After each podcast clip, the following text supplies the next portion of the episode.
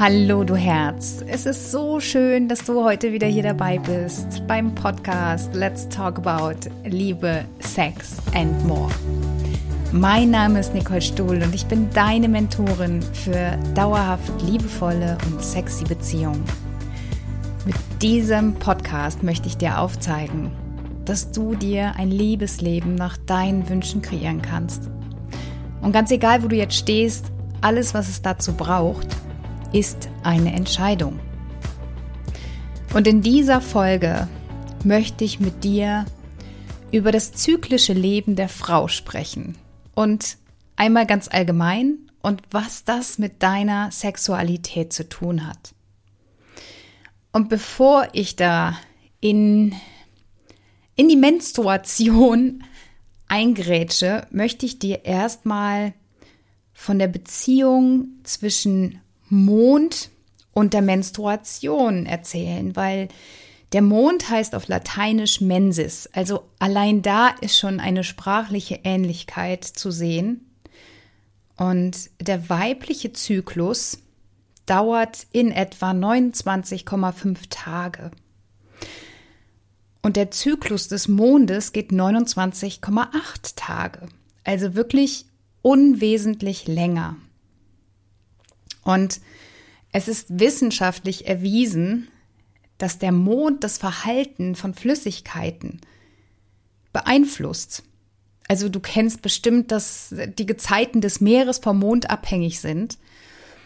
Und es geht aber noch darüber hinaus, nämlich auch über Körperflüssigkeiten, die über den Mondzyklus reguliert werden. Und es gab eine Folge, ich weiß jetzt nicht mehr genau welche, ich meine, es wäre Folge 13 gewesen, wo ich von meiner OP gesprochen habe. Ähm, an welchen Tagen, also in welchen Mondphase es am besten ist, sich operieren zu lassen. Und ähm, da gehe ich dann noch mal ein bisschen genauer drauf ein. Also falls sich das interessiert, hör da gerne noch mal rein. Aber heute geht es hier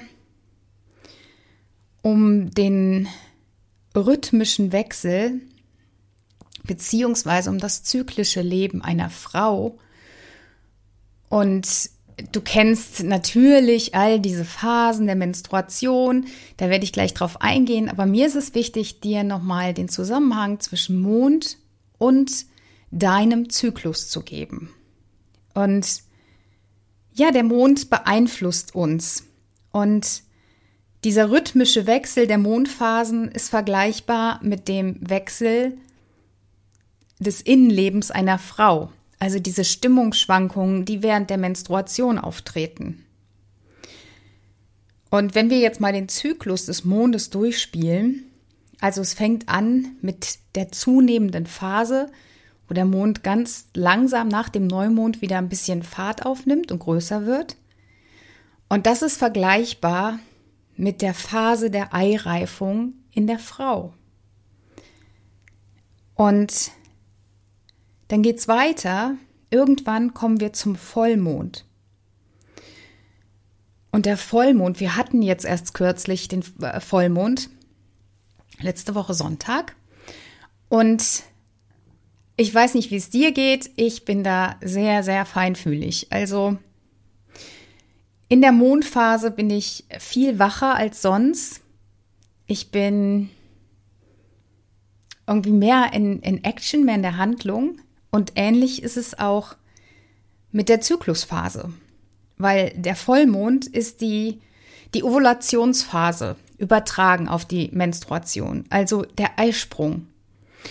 Und es gibt keine kreativere Phase bei uns Frauen wie die Phase des Eisprungs.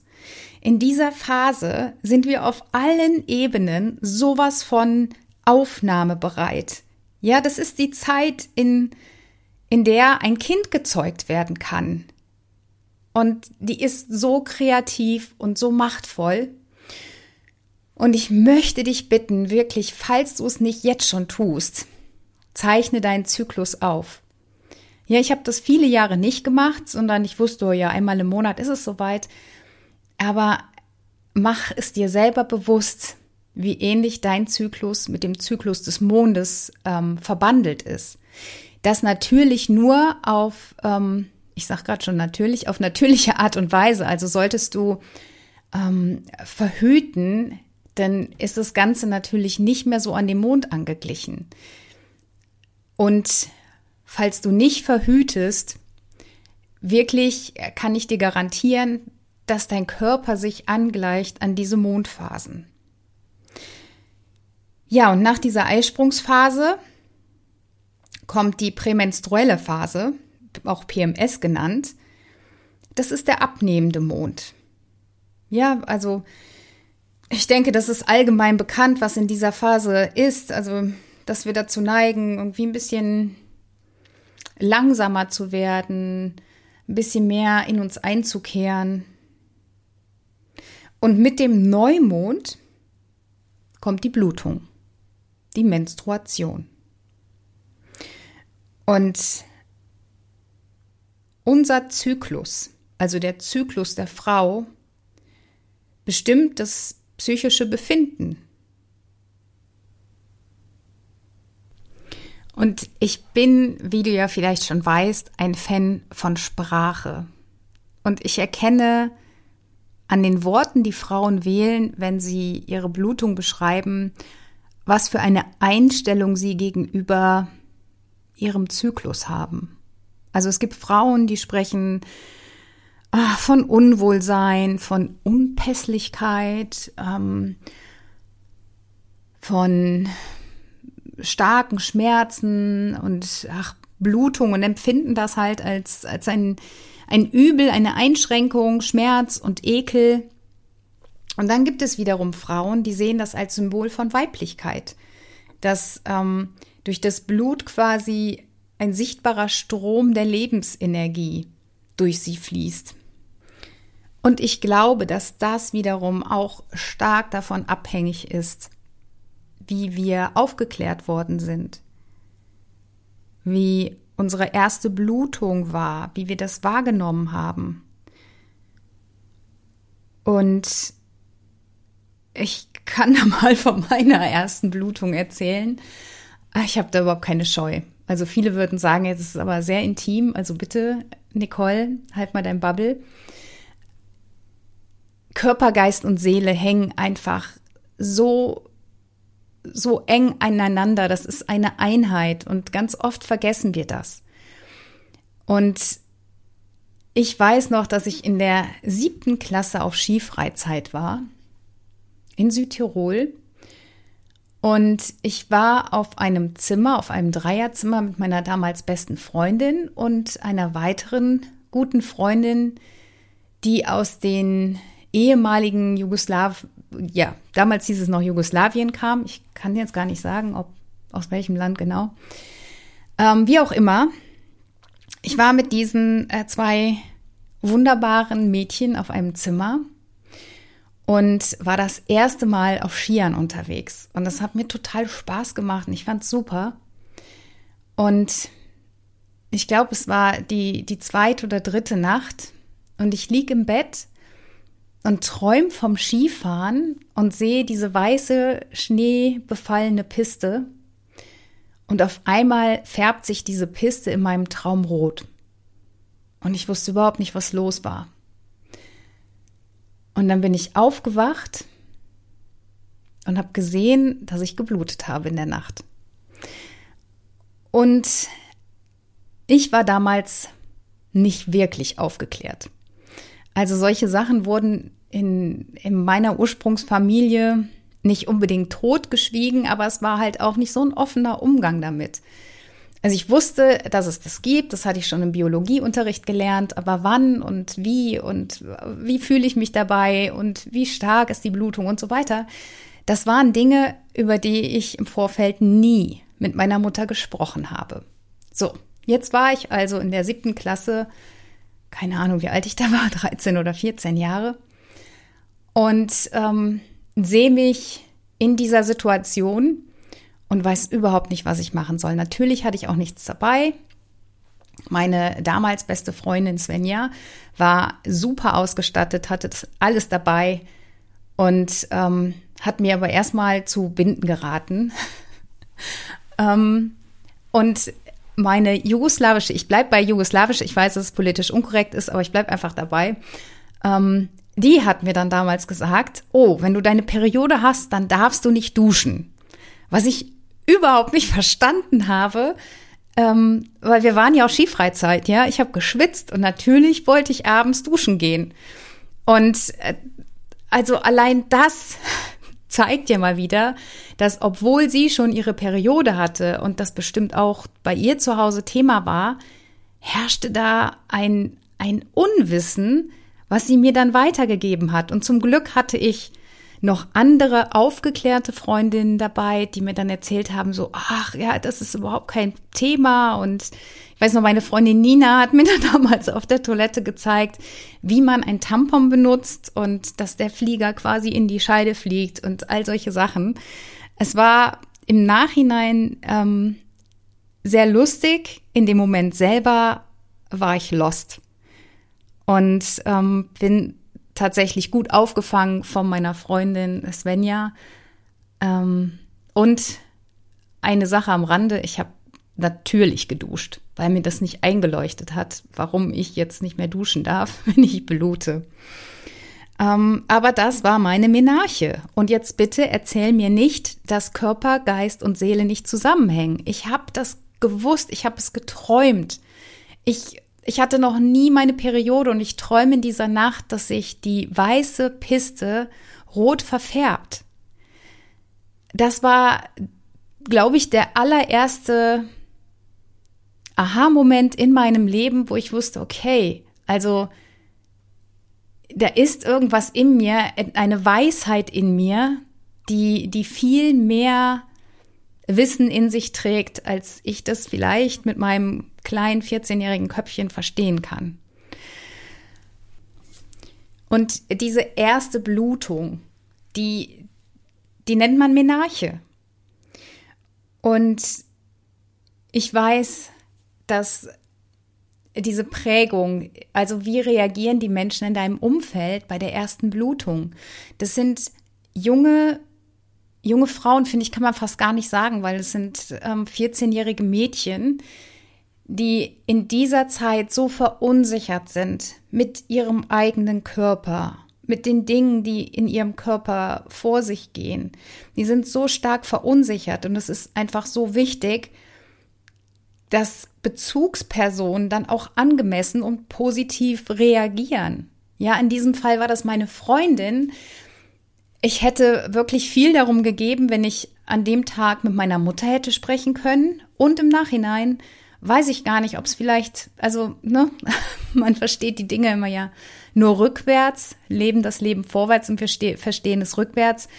Glaube ich, dass meine Freundin einen viel offeren, offeneren Umgang zu ihrer eigenen Sexualität hatte. Also nicht, dass wir damals schon sexuell aktiv waren, nur sie hat einfach die richtigen Worte gefunden, um mich abzuholen, mich zu beruhigen und mir ein Verständnis dafür zu geben, was mit meinem Körper passiert.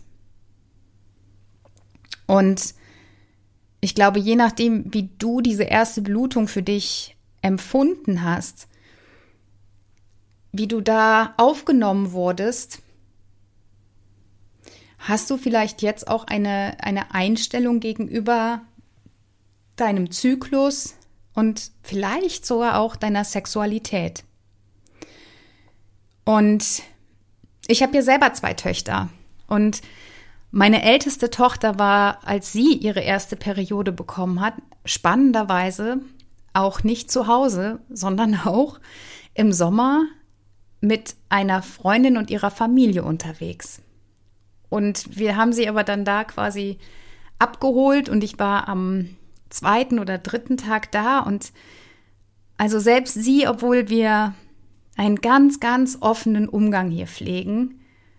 Und das auch ganz natürlich ist, dass unsere Kinder uns nackt sehen, wir die Kinder nackt sehen, weil es einfach so was Natürliches ist, war sie total beschämt und hat das für sich behalten, hat sich der Mutter ihrer Freundin nicht anvertraut. Und als ich kam, war sie so erleichtert und wir haben das an dem Abend gefeiert, weil sie offiziell zur Frau geworden ist. Wir sind essen gegangen. Wir haben jetzt keine Girlande aufge aufgehängt, nur ich wollte ein gutes, ein positives Gefühl vermitteln und das war mir ganz wichtig. Und falls du auch Töchter hast oder eine Tochter, bitte gib ihr das mit, dass es etwas Gutes ist, dass es Lebensenergie ist in ihr. Und das ist mir einfach so wichtig, weil natürlich kennen wir alle ähm, den Zyklus und den brauche ich dir jetzt auch gar nicht mehr erklären. Und trotzdem ist es mir so wichtig, da nochmal drauf einzugehen, dass du ein, ein gesundes, natürliches Verhältnis dazu bekommst. Ja, und es geht ja um, um die zyklischen Lebensphasen und nach der Menarche ist es halt ganz normal. Also die Menstruation begleitet uns durchs Leben.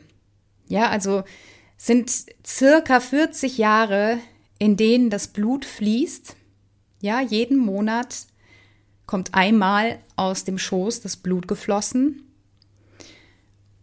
Und noch zum Ende des 19. Jahrhunderts sind Frauen rund 47 Jahre alt geworden. Und die waren medizinisch noch nicht so weit fortgeschritten, wie wir das heute sind. Das heißt, Frauen konnten zu dieser Zeit ihre Sexualität nicht ausleben, weil Geburt und Tod so eng miteinander verknüpft waren, weil nicht jede Geburt einfach easy ist. Es ist ja auch heute noch nicht.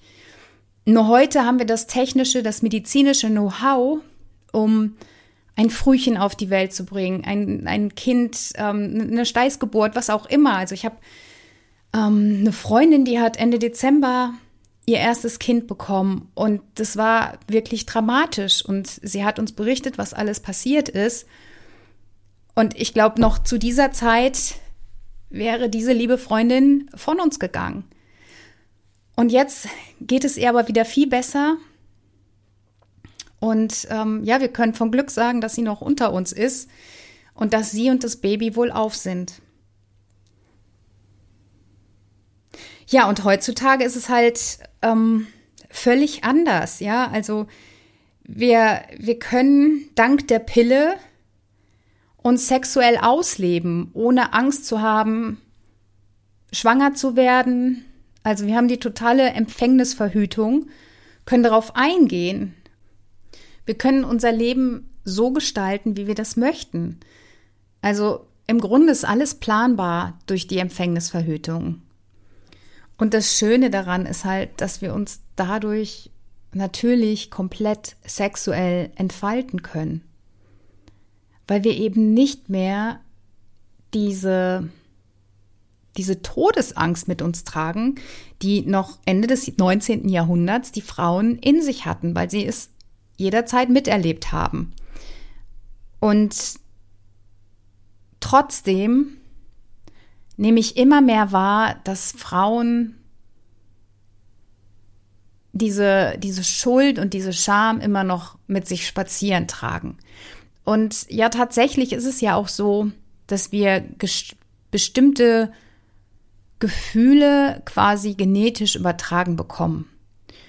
Und geh doch mal in dich und überleg, wie hat denn deine Mutter dir ihre Sexualität vorgelebt? Also, hat sie sich gerne die, die Nägel lackiert, hat sie roten Lippenstift getragen, hat sie auch gerne mal ihre Dekolleté gezeigt. Ist sie offen und entspannt mit dem Thema umgegangen oder herrschte da vielmehr eine Art Verklemmtheit, über dieses Thema zu sprechen? War es tabuisiert bei dir? Ähm, all diese Dinge geben halt Aufschluss darüber, dass deine Mutter da immer noch ein Thema mit hat, weil sie wahrscheinlich auch in ihrer Ursprungsfamilie nicht offen und frei über diese Themen sprechen konnte. Und dadurch haben wir halt immer noch diese Themen, die wir mit uns rumtragen.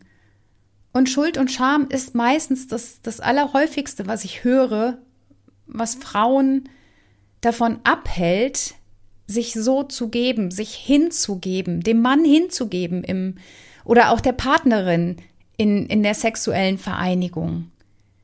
Weil sie sich schuldig fühlen, weil sie sich vielleicht als zu freizügig, zu nuttig fühlen. Und davon darfst du dich lösen.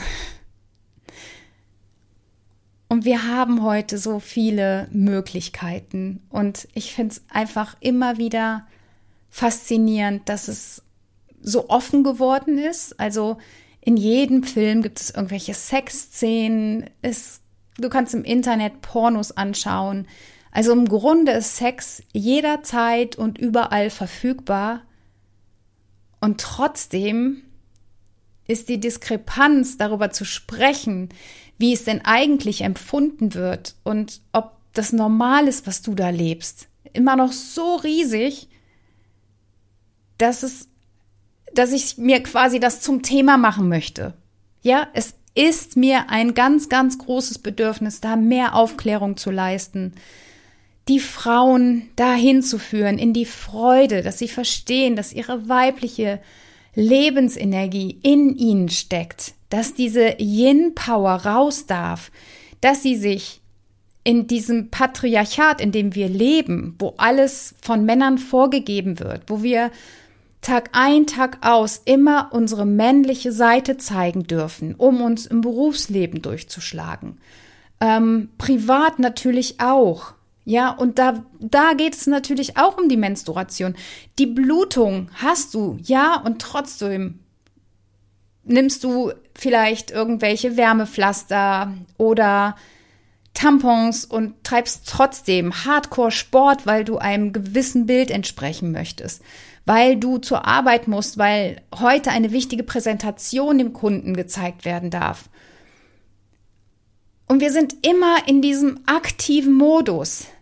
Und Yin-Energie bedeutet genau das andere.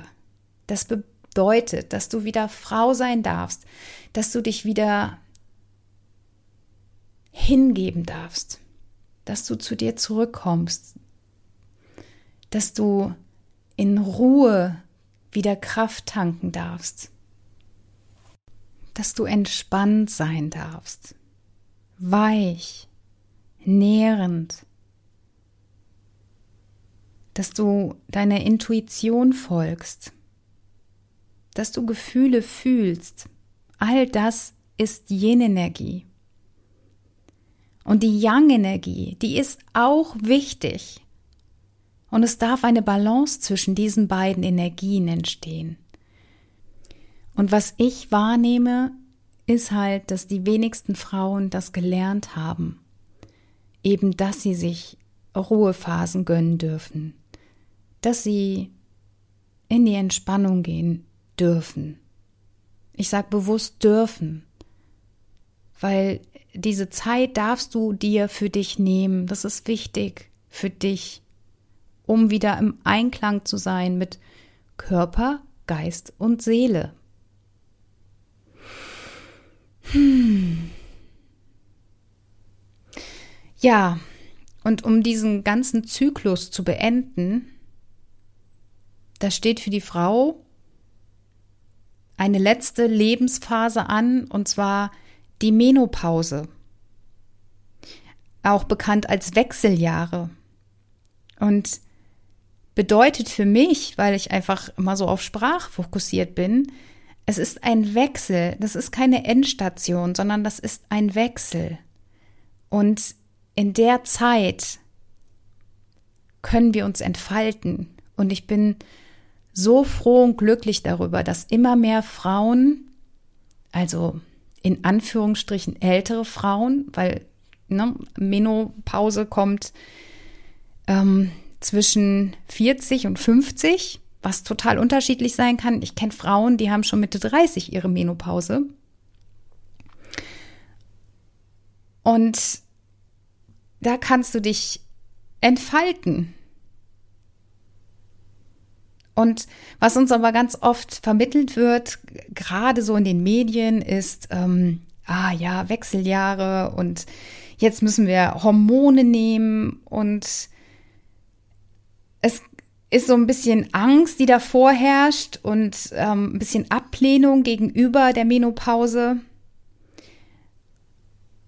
Und ich kenne tatsächlich ganz viele Frauen, die sind da ganz normal durchgegangen. Die haben weder Hormone genommen, noch irgendwelche Hitzewallungen gehabt und da bitte auch noch mal für dich die Frauen, die da durchgehen, ohne Beschwerden zu haben, die werden statistisch nicht erfasst. Also bitte denk dir immer, wie möchte ich es denn haben? Ich gehe einfach davon aus, wenn ich in die Wechseljahre komme, dass es mir weiterhin gut geht. Ich habe bisher keine Leiden gehabt. Warum sollte das denn dann einfangen, wenn, ja, wenn, wenn die Menopause anbricht? Ich bin sowas von positiv eingestellt und ja, freue mich auch auf die Sexualität in den Wechseljahren. Ja, weil ich nicht davon ausgehe, dass es irgendwelche Auswirkungen hat. Und das ist eine grundsätzliche Haltung, die ich habe. Und immer mehr ältere Frauen berichten halt, dass sie weiterhin sinnliche, orgasmische und genussvolle Stunden haben. Und das finde ich einfach so schön, weil das lange, lange ein Tabuthema war. Und ich weiß noch, dass ich in, in meiner Kindheit, wir hatten ein, ein großes Zweifamilienhaus und meine Großeltern haben mit bei uns im Haus gewohnt. Und ich habe mich manchmal gefragt, ob meine Großeltern miteinander noch Sex haben. Ich hätte das nie im Leben ausgesprochen und es hat mich einfach interessiert. Ich weiß es nicht, ich kann es dir nicht sagen. Und ich weiß aber, dass ich in dem Alter noch Sex haben werde, weil ähm, ich kann mir nicht vorstellen, dass die Lust aufhört, dass das Verlangen nach Sex irgendwann abschwillt. Sagt man abschwillt? Dass es aufhört, dass es weniger wird. Ich glaube einfach, dass Sexualität in jeder Lebensphase schön sein kann falls das bei dir noch nicht der Fall ist und du da tatsächlich noch sehr schambehaftet bist und niemanden hast, mit dem du sonst darüber sprechen kannst. Kontaktiere mich sehr, sehr gerne. Ich habe ein, ein offenes Ohr für dich und ich bin hier. Und ich kann dir sagen, dass eine ausgelebte Sexualität dich mehr wieder zu dir führt, zu deinem Körper, Dadurch kannst du dich wieder besser fühlen und kommst in Kontakt mit deinem Innersten, mit deinem Wesenskern. Und es ist so schön, im Einklang mit deiner Sexualität zu sein. Und am Ende des Tages ist Liebe das große Ganze. Es geht darum, wie viel du geliebt hast und mit wem du kostbare Momente teilst. Gib mir sehr gerne Feedback zum Podcast. Ich freue mich auch immer über deine Nachrichten, deine Themenvorschläge, die mir ja auch ein bisschen anzeigen, in welche Richtung ich gehen darf. Und natürlich freue ich mich über deine 5-Sterne-Bewertung auf iTunes oder wo auch immer du diesen Podcast hörst. Verlieb dich in dich selbst, du Herz, und die Welt liebt dich zurück. In diesem Sinne, let love be your energy.